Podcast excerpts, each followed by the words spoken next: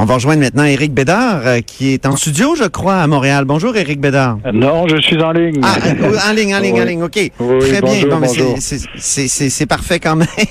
Oui. Et, euh, donc, Éric Bédard, euh, historien, auteur notamment du, de l'histoire du Québec euh, pour les nuls. Et, et- et c'est quand même étonnant, cette histoire de, de, de, de passe-partout. Hein? Oui, Je sais oui, que- en Je sais effet. que t'écoutais, Eric. Moi, je, je me, je me souvenais pas que l'État euh, euh, comme ça, euh, essayé de compenser l'absence de maternelle 4 ans par euh, des émissions Ah de non, télé. moi, ça, je, je l'ignorais totalement.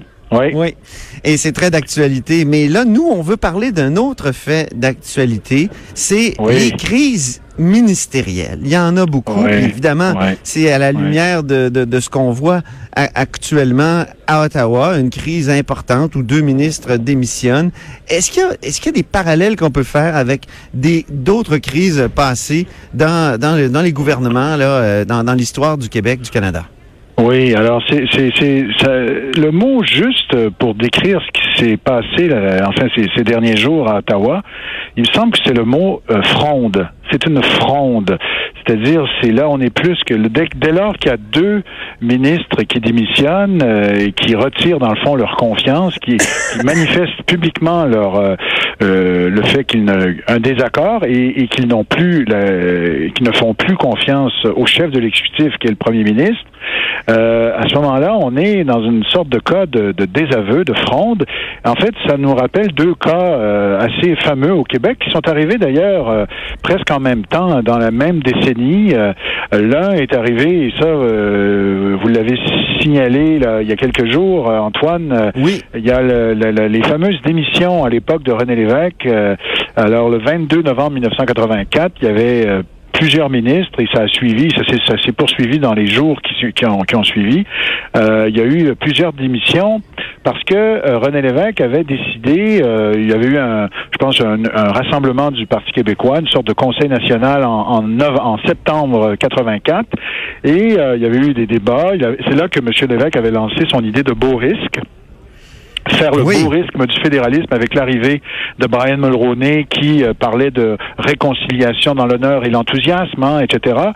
Et donc René Lévesque euh, disait ben, peut-être qu'il y a un risque, en fait, le risque que notre option souverainiste batte de l'aile, mais c'est un beau risque. C'est ce qu'il avait dit. Donc en septembre 84, il y avait eu, euh, ça avait C'était même pas encore l'accord du lac Mich, là. de- ah parfois, non, non, moi, non, on était à trois ans à- du, de ben l'accord oui. du lac Meach. Exact. Mais en fait, euh, le, donc, c'est- c'est-à-dire qu'on on prenait acte qu'on avait à, à Ottawa un nouveau gouvernement conservateur, Brian Mulroney, qui était intéressé par, qui voulait que le Québec revienne dans le Canada, donc signe finalement la Constitution. Et donc, il y avait toute une ronde constitutionnelle qui a été lancée à ce moment-là. Et René Lévesque a dit, ben voilà, c'est un beau risque. euh, C'est un risque. Peut-être que notre option va battre de l'aile, mais euh, c'est un beau risque et on doit le prendre. Et là, euh, ça a créé des débats, des émois. Et euh, quelques semaines plus tard, M. Lévesque était un peu exaspéré par le climat et, il a voulu clore le débat. D'ailleurs, il avait publié une lettre dans les journaux qui s'intitulait Pour que la discussion prenne fin. Ça, ça ressemble presque à ce que, ce que vient de dire Justin Trudeau. Ça ce veut dire, taisez-vous. Ouais. Ça veut dire, ça suffit, là, on passe à autre chose, on passe à un autre sujet. Et là, dans cette lettre, il disait, qui était publique, il disait, cette souveraineté, cette souveraineté que nous croyions si proche. Il utilise le subjonctif. Croyons. Donc, Ah oui. hein, alors, et donc, il, il utilise CRO. Il dit pas que nous croyons dans le sens positif, mais dans, que nous croyons. Que nous avons cru si proche dans le nous temps, avons cru si proche. C'est ça qu'il veut dire. Et là, euh, M. Parizeau euh, aurait téléphoné au, au cabinet du premier ministre en disant est-ce qu'il y a un i de trop? Est-ce que le i de croyons est- a, a été euh, euh, hein, est là par erreur ou euh, euh, et, et là Ah il dit oui. oui, oui, c'est bien le subjonctif qu'on a utilisé donc euh, elle, elle est pas Aïe, si aïe, proche de la aïe. souveraineté. Et donc quand il a su que c'était bel et bien un subjonctif qui était utilisé, donc il y avait bien un i à croyons, alors il a décidé de démissionner. Il a dit je, je suis le premier ministre dans l'histoire de la Confédération qui, méni- qui qui démissionne sur un subjonctif. Euh, et, et- et- et donc, lui et d'autres, euh, Camille Lorrain, euh, Louise, euh, d'autres, ont démissionné. Gilbert Paquette, Jacques Léonard, et ça a été une crise épouvantable qui a mené, euh, bon, de toute façon, le Parti québécois était à ce moment-là à la dérive. Parti, euh, Monsieur Lévesque a démissionné un peu plus tard. L'autre crise très spectaculaire, elle survient le 21 décembre 1988 à Ah la oui. suite d'une d'une décision, à- à- d'abord à la suite d'un- d'un- d'un- d'une décision de la Cour suprême qui, qui reconduit un, un jugement là que à- à- en effet euh, les, les, les, euh, un article, la- l'article de la loi 101 qui prévoyait l'affichage unilingue en français, cet article-là, en effet, brimait la liberté d'expression, euh, puisque, euh, bon, l'anglais... Ben, selon, partie- selon la Cour suprême, oui. voilà, selon que- la Cour suprême du Canada à ce moment-là, euh, il y avait donc un jugement qui a été rendu en décembre 88. Et là, le gouvernement Bourassa a été pris avec la situation. Est-ce que on tient compte de cet avis, de, cette décision de la Cour suprême, et donc on change la loi 101, ou on n'en tient pas compte et on invoque la clause dérogatoire, la disposition dérogatoire, euh, qui est pris, qui, est- bon. Alors là, finalement, après avoir tergiversé, Ro- Robert Bourassa décide d'invoquer la clause dérogatoire. Donc, euh, pendant cinq ans, on fait fi du jugement de la Cour suprême et on fait fi de cet élément de la Charte canadienne des droits et libertés et on continue avec la loi 101. Et là, euh, et là, il y a, y a- y a cette décision qui est prise. Et euh, là, ça, ça crée tout un émoi dans le dans le Conseil des ministres de Robert Bourassa. Et là, il y a trois euh, trois poids lourds euh, de, de la communauté anglophone qui font partie du gouvernement Bourassa.